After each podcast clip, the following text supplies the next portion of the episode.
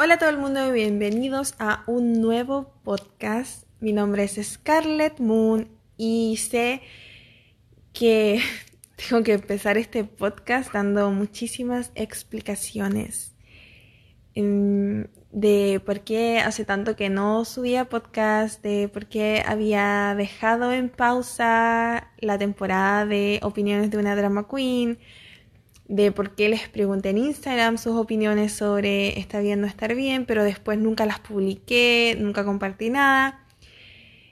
Y se las voy a dar. Sí, todas las explicaciones que les debo se las voy a dar, pero vamos a empezar saludando a todos, a todos los que me escuchan, que yo sé que son hartos y me han escrito harto en Instagram. Scarlett, ¿dónde está el podcast? Scarlett, ¿cuándo nos vas a dar el podcast? Scarlett nos hacer, está viendo estar bien y pucha, aquí estoy chiquillos, para dar la cara. Así que bienvenidos a Opiniones de una Drama Queen. Antes de partir este podcast, este episodio, que creo que no estoy segura del episodio, creo que es el episodio número 8 o el episodio número 9, no, sí, creo que es el 8, sí. Llevamos caleta, wow. O sea, mi intención siempre fue hacer 10 episodios por temporada.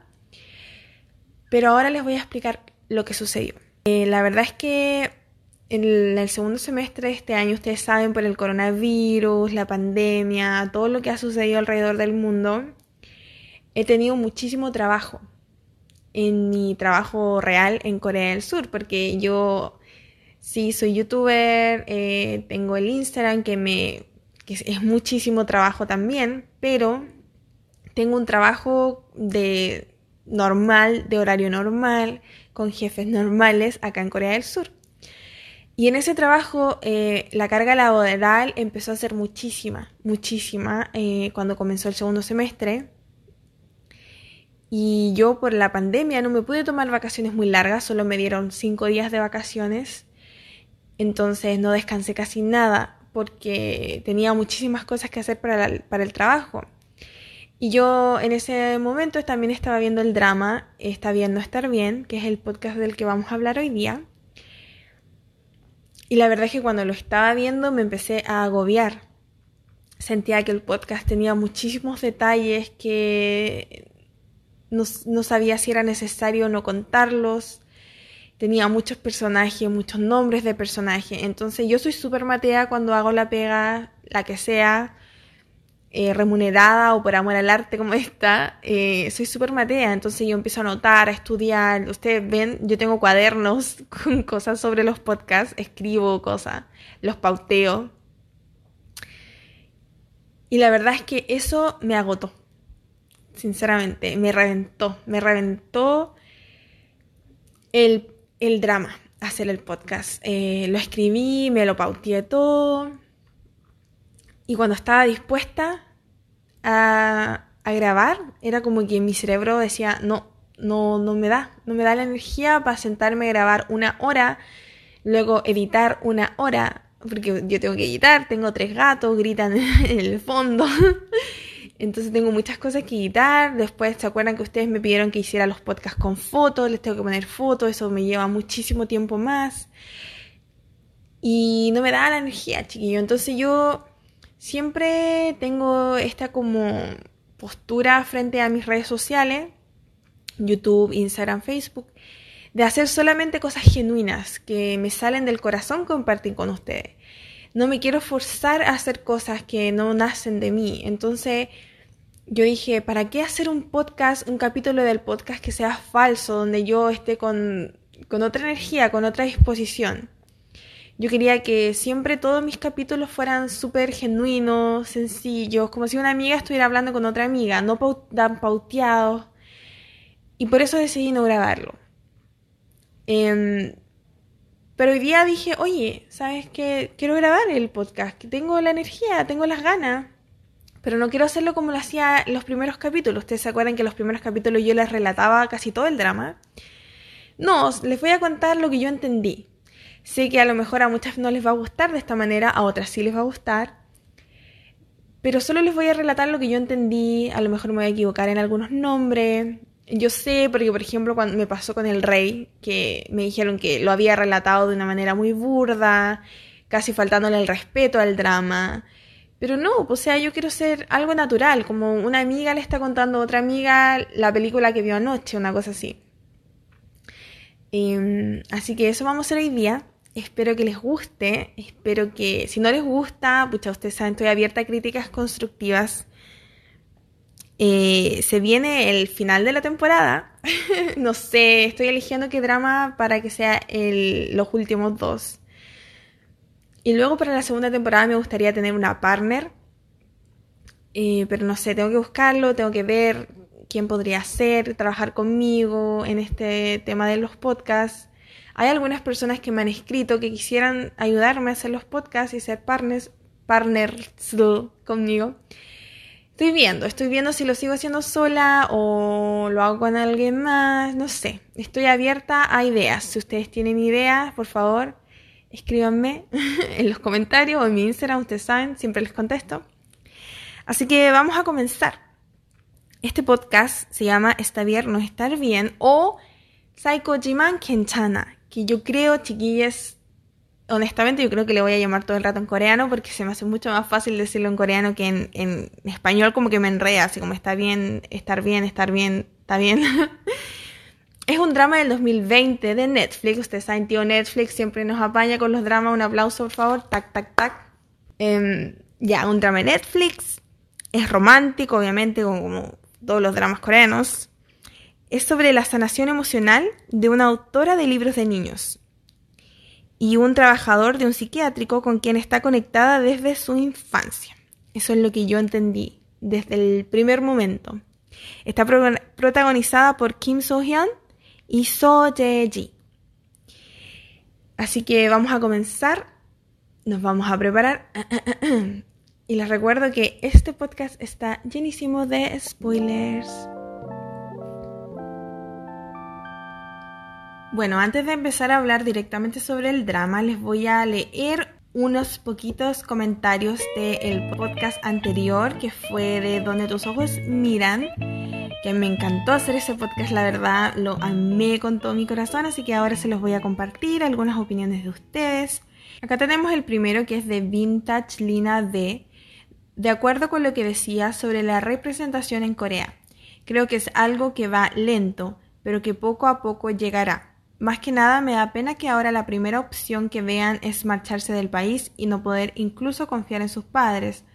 Hace unos años salió un drama familiar, Life is Beautiful, con una pareja adulta homosexual, y contaban bien los dos lados, una familia que no lo acepta y otra que los defiende ante la sociedad. Esa storyline estaba bastante bien.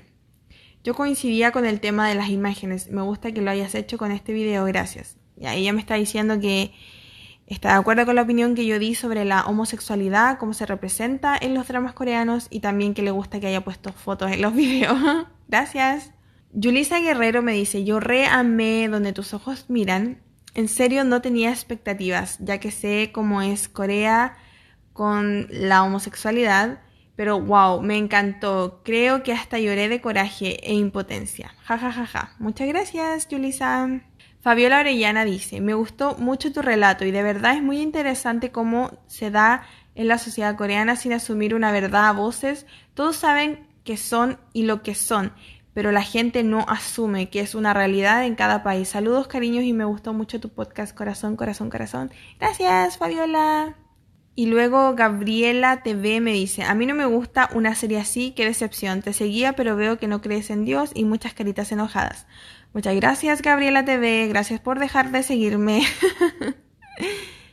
Comenzamos de lleno con el drama. Muchas gracias por todos sus comentarios. Recuerden dejarme sus comentarios en YouTube y yo los estaré leyendo, algunos por lo menos en el próximo podcast. Así que escríbanme hartos comentarios. Y les voy a empezar a relatar cómo se trataba un poquito el drama. No les voy a contar como toda la historia porque como les dije anteriormente tenía demasiados detalles. Em, empieza el drama como con un cuento que me gustó muchísimo, me encantó mucho cómo se relataba cada capítulo, como si fuera un mini cuento que estuviéramos viendo, em, que, que cada capítulo tuviera como un libro relacionado, una historia relacionada, me gustó muchísimo. La verdad es que no sé, no estoy en conocimiento si los libros realmente existen en la vida real. Yo creo que deben existir, los tienen que haber sacado como merch del drama, así como sacaron el Mante, que era un monito. Em, pero me gustó mucho eso, que linkeaban los libros con los capítulos, eso lo, encontraba, lo encontré súper ingenioso, nunca había visto un drama que hiciera eso y estaba súper bonito, el, las ilustraciones, eh, la línea argumentativa, estaba todo muy lindo, los colores, cómo se vestía la protagonista. La protagonista es una escritora de libros, su nombre es Ko Moon Young, yo le voy a decir Ko Moon Young, seguramente muchas veces le diré muy mal, pero no importa, ustedes me entienden, la protagonista. Ella es una chica que tiene muchísimos traumas de infancia con sus padres. Dicen que tiene como una personalidad psicópata en el drama. Nunca nos muestran que ella vaya como a un, psiquiatra, un psicólogo, le den un diagnóstico pero eh, ella lo dice y todo el mundo como alrededor de ella lo dicen, que tiene una personalidad súper psycho. Y la verdad es que hoy en día en Corea se usa mucho esa palabra, yo la escucho bastante, muchos dicen psycho, psycho a los animales, psycho a las cosas, psycho Anya, eh, lo escucho muchísimo, está como súper de moda, no sé si es por los dramas que, mm, que se ha puesto de moda, pero lo he escuchado bastante. Al principio, cuando recién llegué a Corea, nunca la había escuchado, pero este año la he escuchado hartas veces en la calle, gente hablando, en los dramas, así que está como bien de moda usarlo como adjetivo calificativo. Ella es una escritora de libros para niños, que es como súper... Eh, como que no pega, no pega ni junta. Pero claro, tiene como estos cuentos para niños que son como historias de terror, pero que no dan tanto miedo, pero como que son tipo fábulas porque tienen como una enseñanza detrás de la historia, tiene unas ilustraciones súper como tétricas, pero a la vez tiernas, entonces em, el hermano del protagonista hombre se llama eh, Mungante el protagonista y su hermano Sante tiene autismo. Y él siente una conexión muy fuerte con los libros de comunión, con estos libros de cuentos. Entonces él es muy, muy fan de ella. Y parte el drama cuando Sante le pide a su hermano que le, lo lleve a una firma de libros, que él quiere ver a esta chica que es escritora, obviamente ella es súper hermosa, linda, preciosa, que acá en Corea se hizo súper famosísima, o sea, abran YouTube en Corea y le salen mil cosas con ella, videos, sus maquillajes, su pelo, su dieta, propagandas de maquillaje con ella. Se hizo muy, muy, muy, muy famosa. Yo antes jamás la había visto, pero ahora está súper famosa debido a este drama. Y eh, Mungang Tae, que es el protagonista, él es un trabajador de un psiquiátrico y me da risa porque parte el drama y lo muestran sin polera. Y yo como, ¿qué tiene que ver? Sus calugas, ¿qué tienen que ver con su trabajo? Con el drama en sí. nunca entendí por qué, porque lo primero que vemos de él son sus calugas, sus six-pack. Y yo así como, eh, ah, what? O sea, yo gracias. Gracias por mostrarnos unas calugas tan bonitas. O sea, me siento complacida, pero no tenía nada que ver en el drama, la verdad. Y en realidad ni siquiera con su personalidad mostrar sus calugas, pero varias veces lo muestran como cambiándose la polera, así como su fanservice. Y lo muestran a él trabajando en este psiquiátrico y por alguna razón él siempre deja a los psiquiátricos como a la mitad, así como nunca termina bien sus pegas, se va eh, y no vuelve nunca más, deja las pegas botar. Y él está como llegando a este punto en este psiquiátrico. La cosa es que en este psiquiátrico, Comunión tiene eh, como una lectura de uno de sus últimos libros, se las va a leer algunas personas en un auditorio en este psiquiátrico, donde está trabajando el protagonista. Y mm, justo hay como un accidente. Y estas son las cosas que yo les decía antes que no quiero como relatarlas tan detalladamente porque siento que aun cuando son importantes como para la, relación de ellos, en realidad no son importantes para la historia en sí. La cosa es que uno de estos pacientes eh, ataca con un cuchillo eh, a, las personas, las personas salen corriendo y la comunión, como ella es mea psycho, se le enfrenta así súper para chora, así como, ¿qué te pasa? Se enfrentan brígidamente. Y llega el Mungante, porque obviamente él trabaja ahí en el psiquiátrico, entonces él tenía que hacer su pega y rescatar a este, a este paciente, llevarlo de vuelta a su, a su cama, que no se agitara más, que no se volviera más violento, él estaba con una inyección para calmarlo, pero aquí estaba ella súper desafiante frente a una persona que no está en sus cabales y él estaba súper sorprendido, Moncante, o sea, por favor, ándate de acá, él es una persona que no está en sus cinco sentidos, tiene problemas mentales, debes irte, alejarte y ya no, no, yo me quiero vengar, le quiero enterrar un cuchillo y lo, si es necesario lo voy a matar por haberme eh, atacado. Y acá es cuando ella va y le quiere pegar una puñalada a este paciente y Mungante le detiene el cuchillo en la mano, él se corta y ahí empieza la relación de ellos. Yo en mi mente dije, o sea, ¿qué clase de persona quiere relacionarse con una chica, hombre o chica, que es capaz de apuñalar a otra? Pero bueno, no vamos a entrar en ese tipo de detalle, por favor. Una relación un poco tóxica es como Twilight. Si bien yo no soy fan de Twilight, he visto muchos reviews de Twilight y todos sabemos que la relación es súper tóxica de Bella con Edward.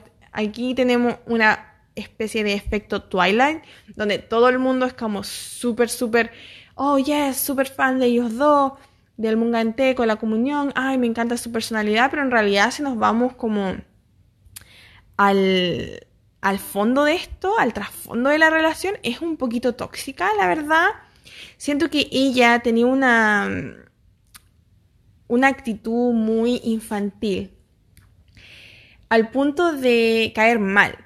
Eh, si bien su personaje a mí me gustaba, eh, había muchos momentos que yo no sé si el director lo estaba usando como recurso para caerle bien a la gente, como para que la gente se riera, porque yo siento que a lo mejor la primera vez funcionó y ya la segunda, la tercera, la cuarta era como too much, que es cuando, por ejemplo, ella le gritaba en la calle a Mungante, porque obviamente después de esto él deja este trabajo y él se va a otra ciudad, pero ella se dio cuenta que, oye, ¿sabes qué? Este loco es guachón ¿sabes que este loco es mino? Me gustó, yo soy la media mina. Lo voy a seguir donde él vaya. Y el Mungangte se va a un hospital psiquiátrico que se llama OK Hospital y que está en la ciudad donde él creció cuando él era chico. Se va a trabajar ahí, se lleva a su hermano con él porque su hermano es autista, entonces depende en muchas eh, cosas de él. No tienen familia, son solo ellos dos. Solo tienen un amigo que el amigo es como bien loser y lo sigue para todos lados. Nunca nos, dicen la razón por la que el amigo lo sigue, pero el amigo, el amigo loser que lo sigue para todos lados. Y luego la comunión también tiene un link muy grande con esta ciudad, porque ella también creció ahí, fíjate, ella también creció en esa ciudad. Y su papá está en ese psiquiátrico, en el OK Hospital. Entonces está todo muy, todo calza apoyo, una cosa así. La cosa es que él se va a este hospital y ella lo sigue, obviamente, y le dice a él que, oye, ¿sabes qué? Quiero que tú seas mío. Y él sigue así como muy, what the fuck, o sea, ¿qué onda la mina? Pero ella así súper directa. Yo creo que esta actitud acá en Corea y a la gente que veía, yo sé, a todas las que veíamos el drama era como, wow, yes, girl, go. Porque es distinto a todas las coreanas. Las coreanas son siempre súper delicadas, súper débiles, nunca dicen esas cosas, son very shy. Pero esta loca era como, sí, vamos, tengamos sexo, hagamos el amor con ropa. Pero esa actitud yo creo que a todas nos encantaba de parte de ella, así como súper al grano. ¿Para qué irse por las ramas, cierto? Pero a la vez, muchas cosas que ella hacía eran como súper infantiles. Después yo creo que lo que empezó como una mina súper empoderada, yo lo dije esto en Instagram, lo que empezó como una mina súper empoderada, una mina que mira, sabe lo que quiere, sabe lo que tiene, sabe lo que vale, se volvió una mina súper insegura, súper infantil, súper inmadura. Eh, la verdad es que al final lo encontré un poquito como que estaban estirando muchísimo el chicle. Por ejemplo, en muchas ocasiones ella le grita a él en la calle, te amo, te amo, te amo, te amo, te amo, te amo, cuando él obviamente le molesta la situación porque él es una persona súper seria, el mongante es súper serio, casi nunca se ríe en el drama, nunca sonríe, de hecho siempre le dicen como que su sonrisa es súper falsa y él le dice a ella que le molesta, pero ella es como súper persistente, pero persistente así como voy a hacer que tú pienses como yo, no como yo quiero comprender por qué a ti te molesta y a lo mejor encontrar una nivelación en nuestra relación donde a los dos nos parezca cómoda como actuamos, pero no, ella es como no, tú tienes que ver la vida como yo la veo, una cosa así, como súper autoritaria. Y luego están en el supermercado y empieza a gritarle, tengamos un hijo, tengamos un hijo, tengamos un hijo, de nuevo súper infantil. Y él como, ay, tratando de llevársela de ahí porque le da vergüenza, porque, oh, pitch coreano. Entonces, esas cosas de ella me chocaban mucho, más que nada al final del drama. Era como demasiado retroceso de parte de ella. Era como que ella estaba mejorando mucho sus traumas emocionales y todo, pero había mucho retroceso en ese empoderamiento que tanto nos gustó al principio, creo yo. Entonces cuando ellos se conocen, ella lo reconoce a él porque adivinen qué, se conocían desde que eran chicos, se conocían desde que eran chicos. Y mm, no era como cualquier verse en el colegio o se habían encontrado en un cumpleaños cabros chicos, para nada, no, se habían, tenido una, una, historia heavy de chicos. Ellos se conocían porque tenían un pasado súper heavy que los linkeaba juntos. El tema es que cuando ellos tenían como entre 8 y 12 años, eh, Mungang Tae había tenido un accidente con su hermano Sang Tae. Eh, estaban como en un lago que estaba congelado y ellos, eh, ellos se habían caído ahí. Primero se cayó Kang Tae y luego se cayó, no, al revés. Primero se cayó Sang Tae y Gang Tae, que es el protagonista, dudó mucho si ayudarlo o no ayudarlo. Era como mi hermano tiene autismo, me pesa muchísimo en la vida, mm, me limita muchísimo a lo que puedo y no puedo hacer. Si lo dejo morir acá, voy a tener una vida más sencilla, más feliz. Entonces él dudó mucho a esa corta edad. Tenía un peso, una responsabilidad súper grande de parte de su mamá, lo cual yo encontraba súper injusto que la mamá colocara tanto peso sobre los hombros de un niño tan pequeño. Entonces él dudó mucho si salvaba o no salvaba a su hermano de congelarse en ese río o lago. Pero al final decide ayudarlo. Y luego, al ayudarlo a salir al hermano, que a todo esto, este hermano con autismo es mayor que él, entonces él le llama Hyun. Cuando ayuda a salir al Hyun, se cae él al agua. Y el Hyun obviamente eh, se va en su, en su desesperación de, de, que se acaba de caer al agua, se va y no ayuda a Mungante, no ayuda a su hermano pequeño. Y él se queda, bueno, acá me voy a morir, onda, acá cagué, me quedé acá en el hoyo, mi karma por no haber querido ayudar a mi hermano. Y en eso aparece la comunión, una pequeña comunión, y lo ayuda. Luego de que esto sucede, él queda tan agradecido de ella que la empieza a seguir por todo el pueblo, pero ella tenía esta personalidad súper fría, súper distante, no hablaba, una personalidad muy chocante para todas las demás personas, como que ella no tenía amigos, pero era porque su mamá, su mamá le, le hacía ver el mundo de esta manera, su mamá le prohibía hablar con personas, su mamá le decía, tú eres demasiado especial para hablar con nadie, tú eres demasiado hermosa para relacionarte con nadie, tu pelo es demasiado hermoso para que te lo toquen, o sea, como que la mamá la colocaba en un pedestal, pero era un pedestal doloroso para ella, para la comunión. Entonces ella tenía, estaba toda su personalidad, lo que realmente ella era, atrapado dentro de sí misma. Entonces no podía entablar relaciones con nadie. Y de ahí sale esta personalidad como psycho que llaman cuando ella es adulta. Tiene todo ese trauma emocional que le causó su mamá. Y luego eh, a Mungang Tae con su Hyun se les muere la mamá. A la mamá la asesinan y ellos quedan huérfanos porque no tenían papá. Entonces ellos quedan a la deriva, los dos muy pequeños, y ellos se van de la ciudad. Luego, eh, Young tiene un choque también muy grande de, con la realidad, que es que sus papás no se llevaban bien y su papá asesinó a su mamá.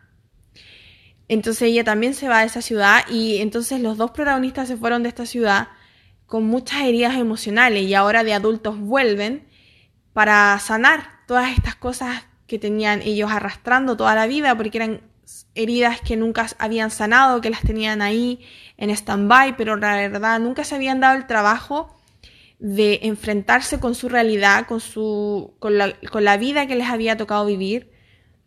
Entonces, cuando vuelven a esta ciudad, a este pueblo pequeño, vuelven para eso y los dos se encuentran, porque era el destino de ellos que debían sanar estas heridas juntos, se encuentran y ven, y ella se da cuenta inmediatamente que es el chico pequeño que ella había ayudado del río. Él hasta el momento no se había dado cuenta, pero ella se dio cuenta inmediatamente.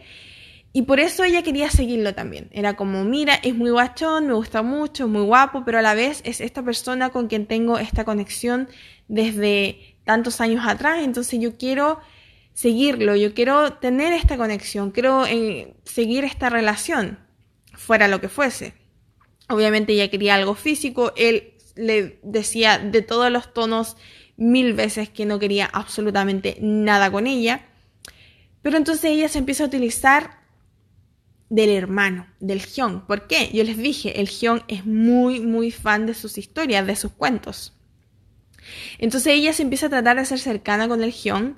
Onda, te voy a dar libros firmados, te puedes sacar fotos conmigo, podemos salir a pasear y así ella se podía relacionar con el que realmente quería relacionarse, que era con el Mungang Tae. Y el Mungang Tae, la verdad, era muy Edward Cullen aquí. Que es como, no te acerques a mí, pero ahí voy y te hablo. ustedes no sé, si ustedes vieron Twilight, que justo hoy día la estaba viendo con mi hermana y es como, Vela, no te acerques a mí, pero yo voy y te lo digo en la cara. Vela ni siquiera había venido para acá, pero yo te lo voy a ir a decir, por supuesto, porque quiere igual acercarse. Entonces eso me daba muchísima risa, que era como el Mungang le decía, no te acerques a mí, no quiero que me hables, no quiero nada, pero va y le habla, va y la va a buscar, va y reacciona, va y la persigue. Era como muy... No, ni pies ni cabeza, pero obviamente era para que ellos tuvieran esta relación y se desarrollara todo su romance. Por otro lado tenemos a Yuri. Yuri era eh, la amiga del pasado de Comunión y una chica que está enamorada de Mungang Tae. Les, estoy, les voy a ser muy sincera. Los personajes secundarios en este drama no, no tienen ningún peso argumentativo en la historia. No sirven de nada. Puro, puro, purísimo relleno. No sirven de nada. Ningún personaje secundario en la historia más que los papás de ellos directamente, que están, han muerto, dos, y uno está con problemas mentales dentro del psiquiátrico.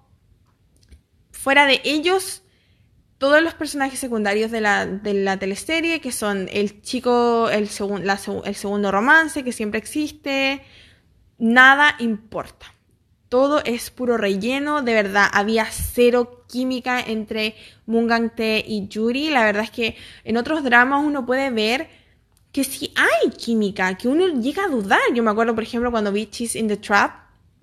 O sea, yo creo que todo el mundo quería que se quedara con el segundo chico. O sea, que era como, por favor, no te quedes con el protagonista porque la química era muy grande. En este drama era como, meh, un globo desinflado, así como, en realidad ah, no, no, existe, no hay nada. Así.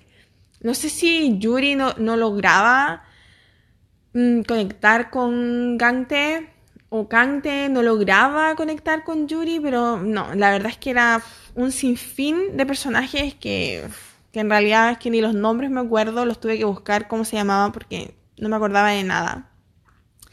Todos los personajes, el director Lee, la chica que trabaja con el director Lee, la mamá de Yuri, el, doctor del psiquiátrico, los enfermeros, los pacientes. Los pacientes era un relleno que yo no soportaba porque era llegaba a ser estúpido el relleno. Muchas veces en el drama los mismos enfermeros del psiquiátrico preguntaban, llevaban trabajando ahí meses y preguntaban, ¿qué es lo que tiene ese paciente? Y yo era como, weón, lleváis meses trabajando en este hospital. Créete el cuento, ¿cómo puedes ser tan poco profesional que no sabes la enfermedad que tienen tus pacientes? O sea, yo sé que lo hacían como una forma de que, de que lo que le había pasado al paciente nos resonara a nosotros los espectadores con el capítulo que estábamos viendo, por ejemplo, el capítulo cuando se arranca el hijo del político y cierto y como que el Mungang te empieza a ver a la comunión de manera distinta, como que ella es más liberada, como que ella vive sus emociones, ya.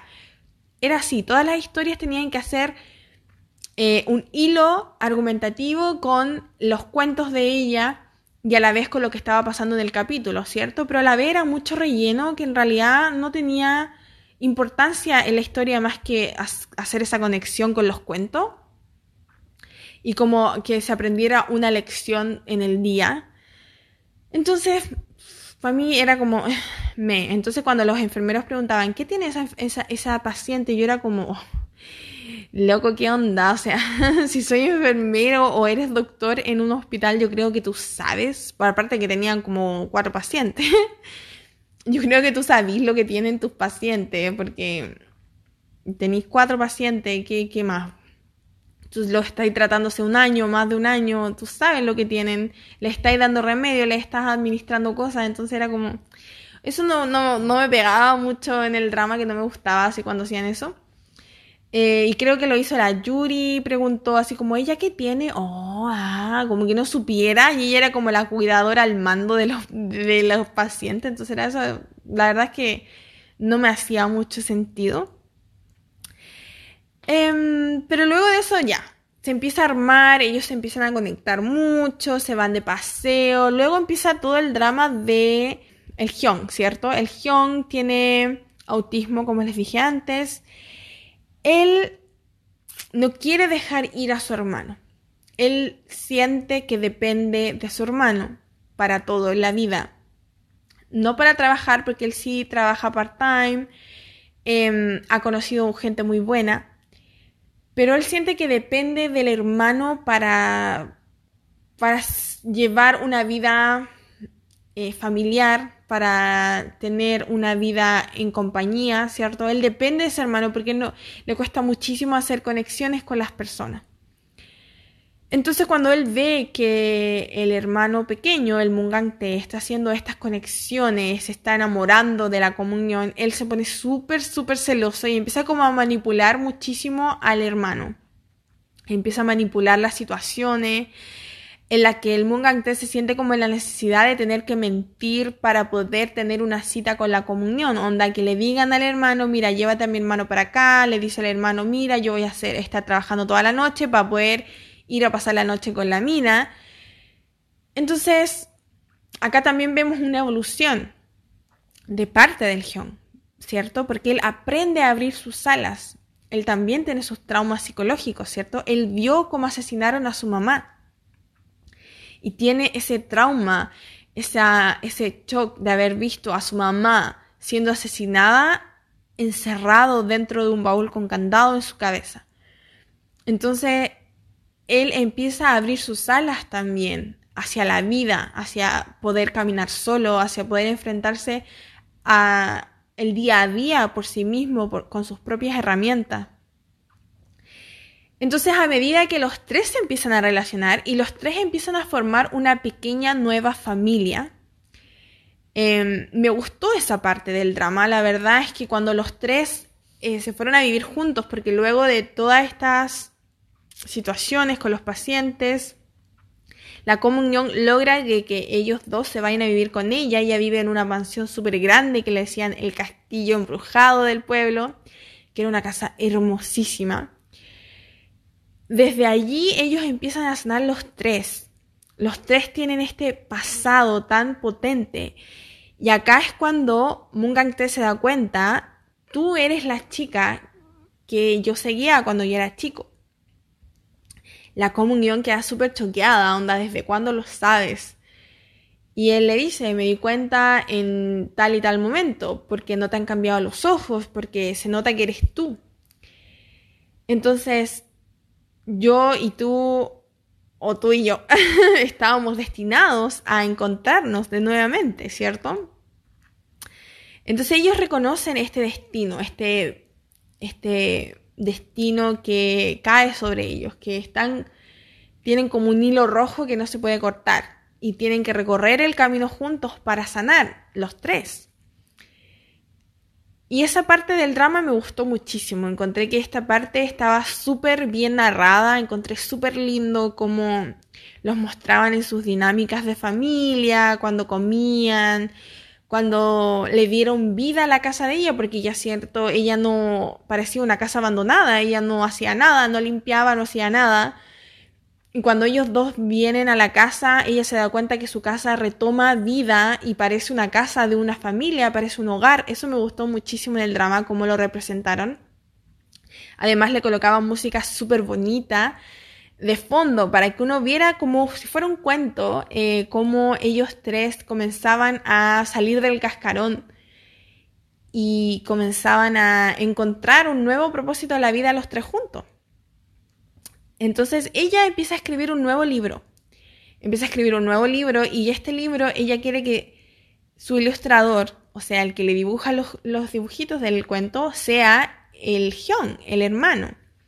Porque él dibuja muy bien, él dibuja muy, muy lindo. Entonces ellos comienzan a trabajar juntos y empiezan a, a, tener esta relación como de mejores amigos, que igual de repente ella caía mucho en, en cosas inmaduras que, ay, en esas partes no me gustaba tanto cuando ella se volvía demasiado inmadura para pelear con él. Pero a la vez siento que lo trataban de mostrar como que de esta manera Sante podía ser natural con ella, eh, que ella le entendía cuando él tenía ciertos estos arrebatos como de enojo, ella se los entendía porque ella era igual. Y el Mungang Te se notaba que a él le encantaba la situación. Onda, él estaba como flipando todo el rato con que ella y su hermano se llevaran súper bien. Obviamente tuvieron mucho alto y bajos, pero al final siempre se recuperaba esa conexión. Y me gustó mucho eso. Ya. Ahora yo les pregunté en Instagram la opinión que ustedes tenían del drama me mandaron muchísimos, creo que me habrían mandado más de 300 mensajes sobre el drama. No los voy a leer todos porque no me da la garganta, pero voy a leer algunos. Tenemos primero Carito-RMN. Es una obra maestra, buena trama, me captó de una. Muchas gracias, Carito. Karen Juan, 87. Es lo que toda mujer haría por un asiático guapo, sobre todo las latinas. Eh, no sé a qué te refieres con eso, pero antes de seguirlo por todas partes, yo no lo haría, pero bueno, supongo que hay gente que es súper extrema cuando siente amor, así que bueno, puede ser. Luego tengo Christy.t-bajo, me encantó, rompió todos los estereotipos de los típicos K-dramas. Without.place, lloré los 16 capítulos, o soy muy sensible, Pisces presente. Sí, amiga, era demasiado sensible, yo no lloré ni siquiera una vez. Creo que a lo mejor una vez lloré, o no estoy muy segura, pero no lloré casi nada. Guión bajo, Rosy, guion bajo, barra, guion bajo. Me gustó mucho porque trata temas importantes y tiene unos actores increíbles. Sí, los actores del drama son muy, muy, muy buenos. Están a un muy buen nivel, así que me gustaron muchísimo. Kimchi Soju Lan, mi K-drama favorito del año 2020. Lee-Pame. A muchas personas les encantó. Me quedé en el capítulo 6. Me desesperó la protagonista. Bueno, a ella no le gustó tanto el drama. Luego, Aino Am, 10 de 10. Aunque me faltó un capítulo más para explicar cómo quedó viva la mamá de la protagonista. Ups. Spoiler, todavía no llegamos a eso. Josefina09, me encantó. Es muy bueno el drama. Tenemos muchos excelentes, muy bueno, me encantó. Sí, Lai Farías, a mí me gustó la historia y cómo se trató el tema de la salud mental. Elia Arango 24 me dice que espera con mucha ansias el podcast. Elia, lo siento tanto por haberme demorado tres meses. Aquí estamos. Y bueno, algunas me dejaron varias que no les gustó, pero casi todas decían lo mismo. Mira, como este que dice Ilsi Montes, no tolero a la protagonista, se me hace una persona muy grosera. Em, hay muchas, muchas personas me decían, sí, me gusta el, tema de la salud mental, pero la protagonista como que no, no habían conectado con la protagonista porque claro, la protagonista tiene estas emociones súper intensas, actitudes súper intensas. Entonces, como muchas veces a mí me pasaba que yo encontraba que quizá era un poquito inmadura, un poquito infantil, que, ojo, ser infantil no es malo. Yo igual soy súper niña para muchas cosas, pero acá estamos hablando de como berrinches infantiles, ¿saben? No es como vivir y disfrutar la vida de manera con los ojos, mirándola con los ojos de un niño, porque eso yo lo hago un montón. O sea, váyanse a mi blog de en el mundo Harry Potter, yo me volví loca. Pero el tema era los berrinches que ella hacía. Ella no era como veo toda mi vida por como con los ojos de un niño, con la emoción de un niño, no. Ella hacía berrinches infantiles, onda, que casi de tirarse al suelo a patalear, que era con cosas que yo hacía, oye, que a mí igual me dan ganas, ¿cachai? Me dan ganas, pero uno de adulta, uno se contiene, onda, guardamos la compostura, no me voy a tirar al suelo a llorar y a patalear. Y eso que soy súper llorona. Eh, entonces, entiendo algunos de esos comentarios. Bueno, chiquillos, muchas gracias por esos comentarios en Instagram. Recuerden que si quieren dejarme más comentarios en Instagram sobre los podcasts que haré, y oh, de verdad que van a venir no se preocupen. Tienen que ir a seguirme a arroba scarxx21. Les repito, arroba scarxx21 y ahí me van a encontrar. O simplemente buscan en la barrita Instagram Scarlet Moon y les va a salir mi Instagram. Me pueden seguir, me pueden mandar mensajes. Yo trato de contestar todos los días algunos mensajitos, así que ahí nos vamos a conectar. Bueno, vamos a llegar al final del drama, al final de nuestra trama. Y acá creo que empieza el giro argumentativo súper inesperado del drama y a la vez la decadencia del drama. Les voy a explicar. Siento que el Mungang T está trabajando en este hospital psiquiátrico y en este hospital psiquiátrico hay una mujer que es la cuidadora, como la enfermera jefe de todos los cuidadores e enfermeras del hospital que trabaja directamente la mano derecha del director del hospital, ¿cierto?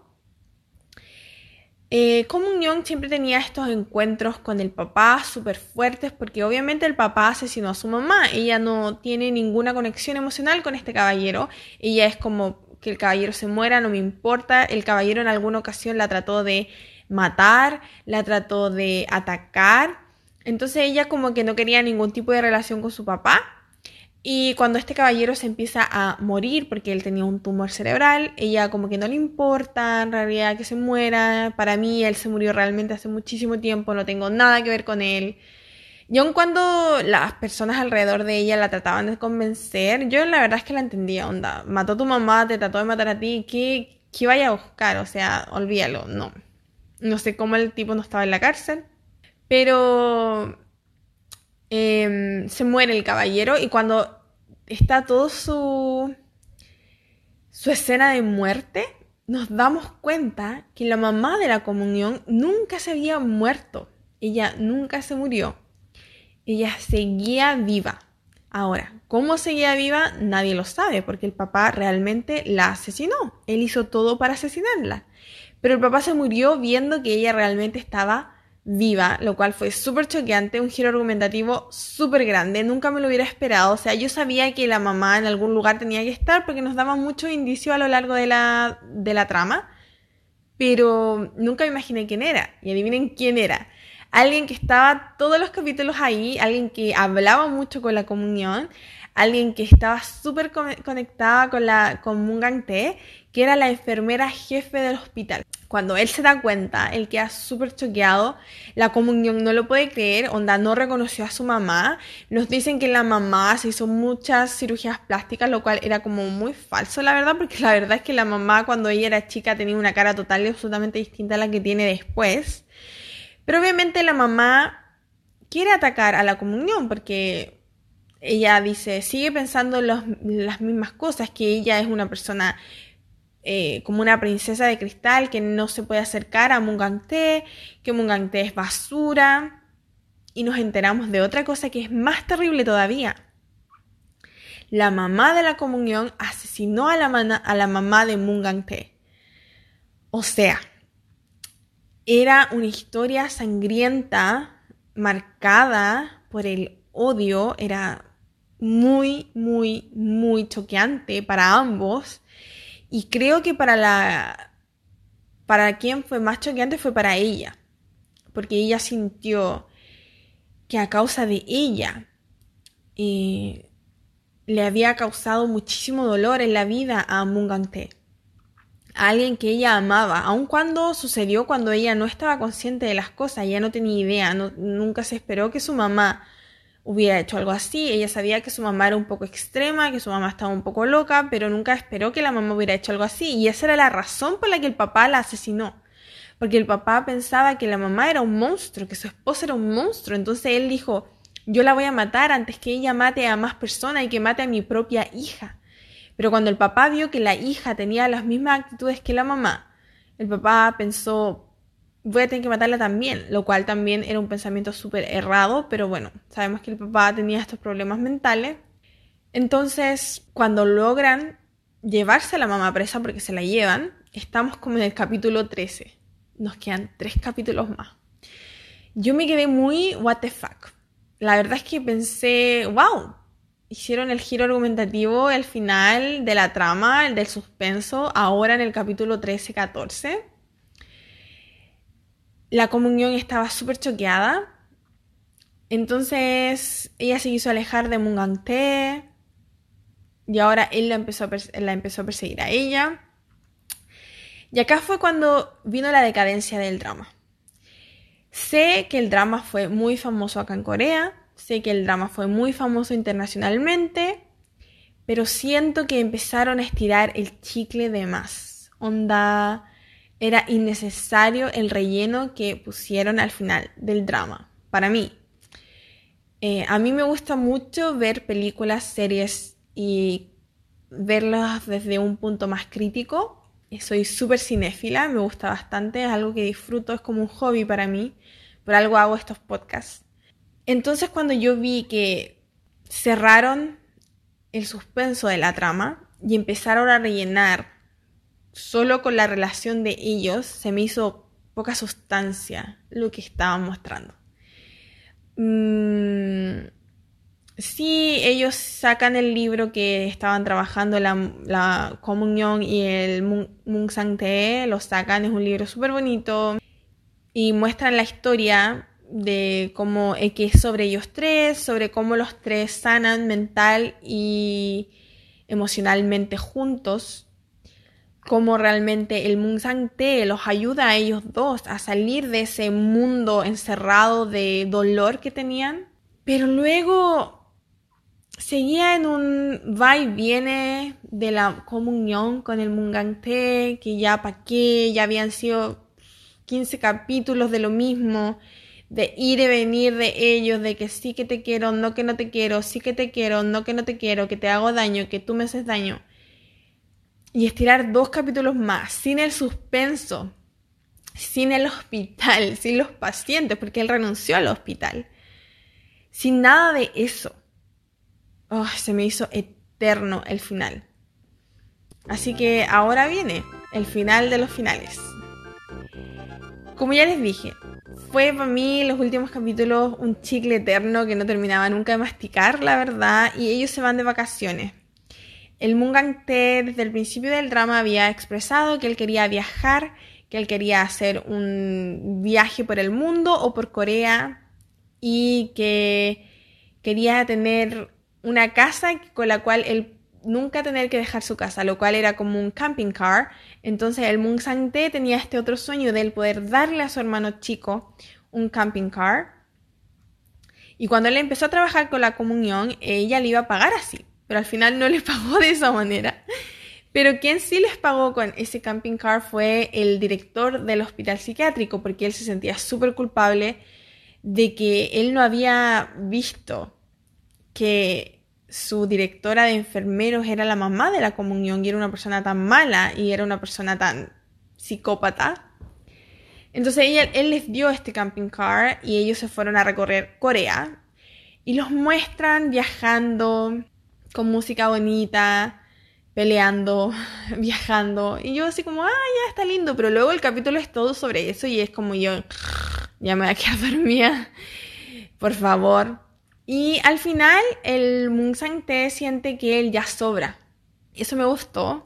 Se da cuenta que él sobra en esta relación. Onda, o sea, él siempre va a ser parte de esta familia, pero ellos también necesitan su propio espacio, ¿cierto? Ellos son una pareja. No puede estar todo el tiempo en el mismo camión con ellos, entonces él siente que él ya tiene que volar del nido. Al principio el Mungang Te está súper choqueado y le dice, es innecesario, puede estar con nosotros siempre, pero el hermano le dice, no, yo tengo que vivir mi propia vida también y quiero seguir trabajando en lo que estoy haciendo, en dibujar para otros cuentos y encontré a alguien que quiere trabajar conmigo, así que me voy. Lo van a buscar el director Lee, el que es el que publica los cuentos de la comunión, él lo va a buscar y él le hace el contacto con otro libro para dibujar eh, los dibujitos. Entonces se lo lleva. Y por fin Mungang Te tiene esta liberación. Onda, ya no tengo esta responsabilidad de tener que estar 24/7 preocupado por mi hermano, de si comió, si no comió, dónde está, qué hizo se bañó, se lavó la cara, porque así era el principio del drama. Él estaba constantemente encima de su hermano, preguntando las funciones de su día, lo que debía hacer, los deberes, tenía una lista, las cosas que tiene que hacer, lo que no tiene que hacer, cómo salir a la calle, cómo llamar por teléfono. El Moon dependía al 100% de su hermano y al final del drama vemos como él sale del nido, sale a descubrir su propio mundo, entonces eso me gustó bastante del final. Más allá que hayan estirado el chicle como por mil años, me gustó mucho esa parte. Y la comunión, por fin, siento que dejó atrás ese lado tan como psycho que tenía ella. Em, pero con ese lado psycho se llevó también toda esa como sassy, esa actitud super sassy que tenía ella y se quedó más con estas actitudes más infantiles, pero bueno, era lo que le gustaba al Mungante. Entonces, bien, y luego a él lo muestran como que por fin sonríe de manera natural, está siendo genuinamente feliz, está disfrutando su vida, no siente la obligación de, de hacer o no hacer esto, así que eso me gustó bastante. la verdad es que fue un, un súper buen drama, lo disfruté bastante. Eh, tuvo estas pequeñas cosas que encontraban que no conectaban mucho, que no, no, me hacían un poco de ruido, pero en general el drama me gustó bastante, lo disfruté. Sí que los últimos capítulos, como dije, me costaron muchísimo verlos y disfrutarlos pero fue súper bacán. Fue un drama súper disfrutable, un drama que salía de lo común, más que nada por la manera de narrar. Mucha gente me dijo que encontraban que el drama salía de lo común por la actitud de ella. Sí, un poco, pero a la vez también ella tenía un personaje bastante similar al de Itaewon Class, entonces no era un, personaje que yo dijera es único en Corea porque ya habíamos tenido a Itaewon Class entonces, pero sí, el cómo narraron el drama me gustó muchísimo. Encontré que tenía muchísima magia, casi como estar dentro de, dentro de Disney World. Eso me gustó muchísimo, así que buen drama. Lo disfruté. Eh, del 1 al 10, no sé, le doy un 7, creo, sí, se queda con un 7. Fue un drama bastante bueno, se lo recomendé a muchísima gente, muchísima gente lo amó en Chile, así que bien, bueno, chiquillos, muchas gracias por escuchar este podcast. Nuevamente les pido mil perdones porque eh, no había subido en tanto tiempo, pero ya estoy aquí, lista y dispuesta para seguir con mi temporada de podcast. Como les dije al principio, estoy pensando cómo hacer la segunda temporada. La primera temporada serán 10 capítulos, vamos en el capítulo 8. Me faltan dos dramas más y luego no sé si en la próxima temporada quiero mezclar un poco de vivencias de Corea, que me lo han pedido muchísimo, que hable de mis vivencias de Corea, aparte solo de dramas. Entonces lo estoy pensando. Díganme en sus comentarios qué opinan ustedes. Si les gustaría que también hable de cosas de Corea, experiencias de Corea, y cosas que me han pasado acá en Corea, y aparte dramas entre medio. Onda, un capítulo eh, cómo sale la micro en Corea y luego segundo capítulo un drama y cosas así, por favor déjenme sus opiniones. También recuerden que me compartan qué opinan, si acaso tengo una compañera de podcast o no, o podría ser uno, un capítulo sí, un capítulo no. Quiero leer todas sus opiniones. Recuerden ir a seguirme a Instagram ScarXX21. Muchas gracias por escucharme hasta este punto. Eh, díganme qué opinaron ustedes del drama. Los amo demasiado. Nos vemos en el próximo capítulo. Bye bye. Que estén muy bien. Chao, chao.